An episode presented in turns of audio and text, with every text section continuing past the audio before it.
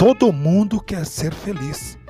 E através de todos os recantos do globo, os homens estão inventando métodos engenhosos, voltando-se para todas as direções em busca da felicidade.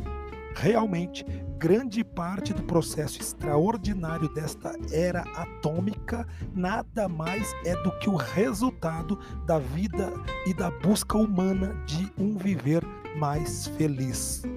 Várias distinções cabem ao homem do século 21. Uma delas é o seu admirável descortínio da mente e do corpo humanos. Esse saber sobrepuja o de todas as gerações precedentes.